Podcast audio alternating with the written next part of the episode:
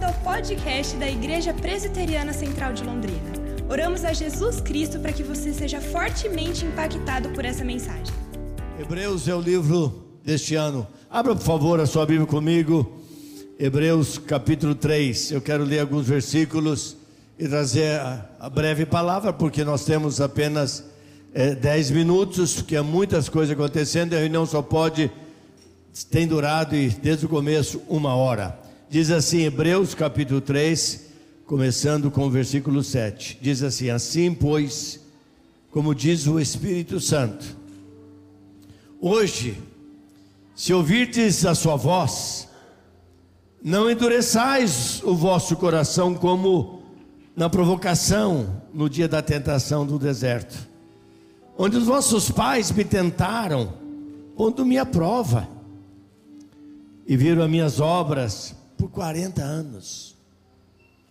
Por isso, me indignei contra essa geração e disse: esses sempre erram no coração. Eles também não conhecem os meus caminhos. Assim jurei na minha ira: não entrarão no meu descanso. Tende cuidado, irmãos, irmãs, jamais aconteça haver em qualquer de vós perverso coração de incredulidade, que vos afaste do Deus vivo. Pelo contrário, exortai-vos mutuamente, cada um, cada dia, durante o tempo que se chama hoje, a fim de que nenhum de nós seja endurecido pelo pecado. Versículo 14, porque nos temos tornado participantes de Cristo, se de fato guardarmos firme até o fim a confiança que desde o princípio tivemos. E o versículo 19: Vemos, pois, que não puderam entrar por causa da incredulidade. Hoje nós vamos falar sobre a fé que desfaz a incredulidade. Qual é a fé que desfaz a incredulidade? Só pode ser a fé que vem do trono de Deus, que está em Jesus Cristo. Porque nós, por nós mesmos, nós não temos nada.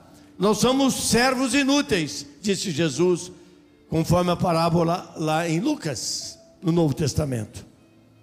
Mas aquele que habita em nós, a obra que Cristo realizou dentro de nós, o desafio que ele deixou dentro de nós, a fé que ele plantou dentro de nós, essa na verdade desfaz a incredulidade e afasta de nós tudo aquilo que não pode fazer parte da nossa vida. Irmãos, a epístola aos Hebreus, nós vamos, vamos caminhar a semana inteira aos Hebreus, exalta a pessoa, a obra de Cristo, fala sobre aquele que é santo, fala sobre aquele que é o Filho de Deus, porque Jesus Cristo é primazia, em primeiro lugar é Ele, Ele é tudo, desde o início quando ele é anunciado pelo anjo Gabriel, Jesus Cristo é a nossa primazia. E quando então damos conta, presta atenção nisso, o que Jesus Cristo é em nós, irmãos, o que ele já fez na nossa própria vida, e o que ele quer fazer através ou por meio de nós, nós não precisamos de nada mais nessa, nessa vida, porque Ele é tudo, porque Ele é o próprio Deus. E é por isso que esta carta, chamada Hebreus, cujo autor é desconhecido, Agostinho acha que foi Apolo, muitos acham, alguns acham que foi Lucas, outros acham que foi Paulo, o próprio apóstolo Paulo, não importa, o autor aqui não é o grande segredo. Esta carta foi escrita para os cristãos que estavam dispersos estão vivendo um momento muito impressionante, um momento histórico, numa transição, meus irmãos, minhas irmãs, e é por isso que o autor desta carta cita muito a pessoa de Moisés, começa com Abraão. Mas Abraão e Moisés, mesmo sendo homens impressionantes, a quem nós respeitamos e louvamos a Deus pela inspiração que eles sempre foram, porque foram homens usados por Deus, Jesus Cristo é maior. E o autor aos Hebreus, ele vem para mostrar isso, ele vem para revelar essa grande verdade. Então a Epístola aos Hebreus é um livro é, de exame para cada um de nós, para nos ajudar a descobrir qual é a verdadeira e genuína fé.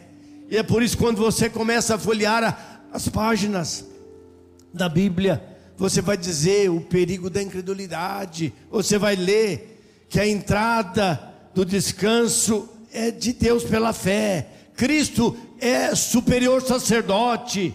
Aqui está falando sobre é, o capítulo 6, 7, sacerdócio de Cristo é superior ao Levítico. O sacerdócio levítico teve fim, mas o de Cristo é eterno. Cristo é o sacerdote único e perfeito. E toda esta carta vai levando a nós, aos leitores, aos hebreus, na época em que esta carta foi enviada à igreja dispersa, para tirar os olhos agora de Abraão de Moisés, porque Moisés falava da lei a lei ela ficou para trás. É para olharmos agora para Cristo. É um novo momento, uma nova caminhada. E Cristo é perfeito. Ele é Senhor da nossa própria caminhada, da nossa própria vida. Por isso, capítulo 12, versículo 2 diz: E olhando firmemente para o Autor e Consumador da fé, Jesus Cristo, que não levou em conta o seu sofrimento, o vexame, a vergonha da cruz,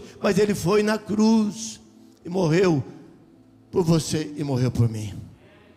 Irmãos, nós não podemos sair essa semana desta, dessas reuniões aqui do mesmo jeito que nós, que nós estamos entrando. Deus quer fazer algo grande na nossa própria vida.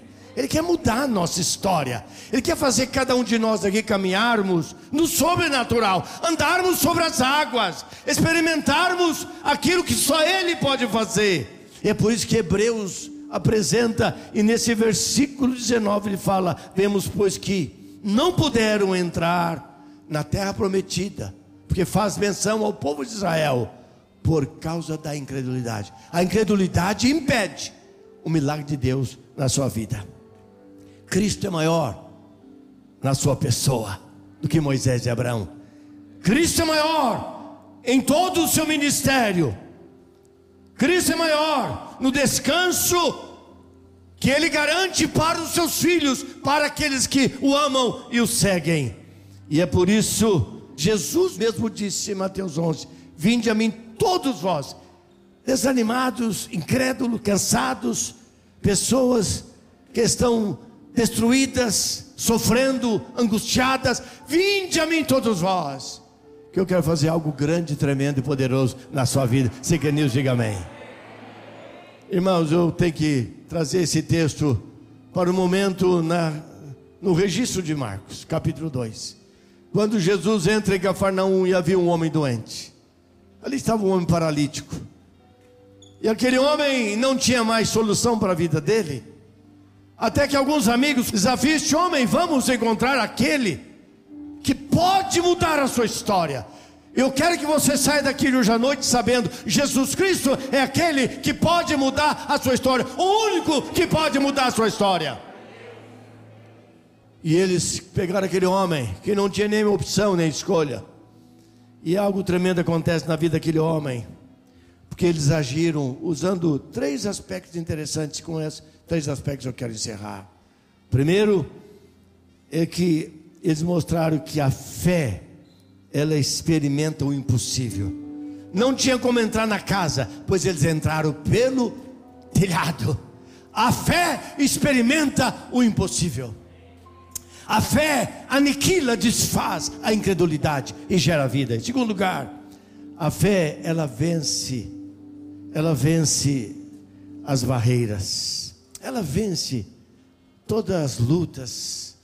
Aquele homem não tinha como mudar a sua história, mas pela fé ele teve a sua história mudada. E em terceiro lugar, a fé é, gera transformação, sabe por quê?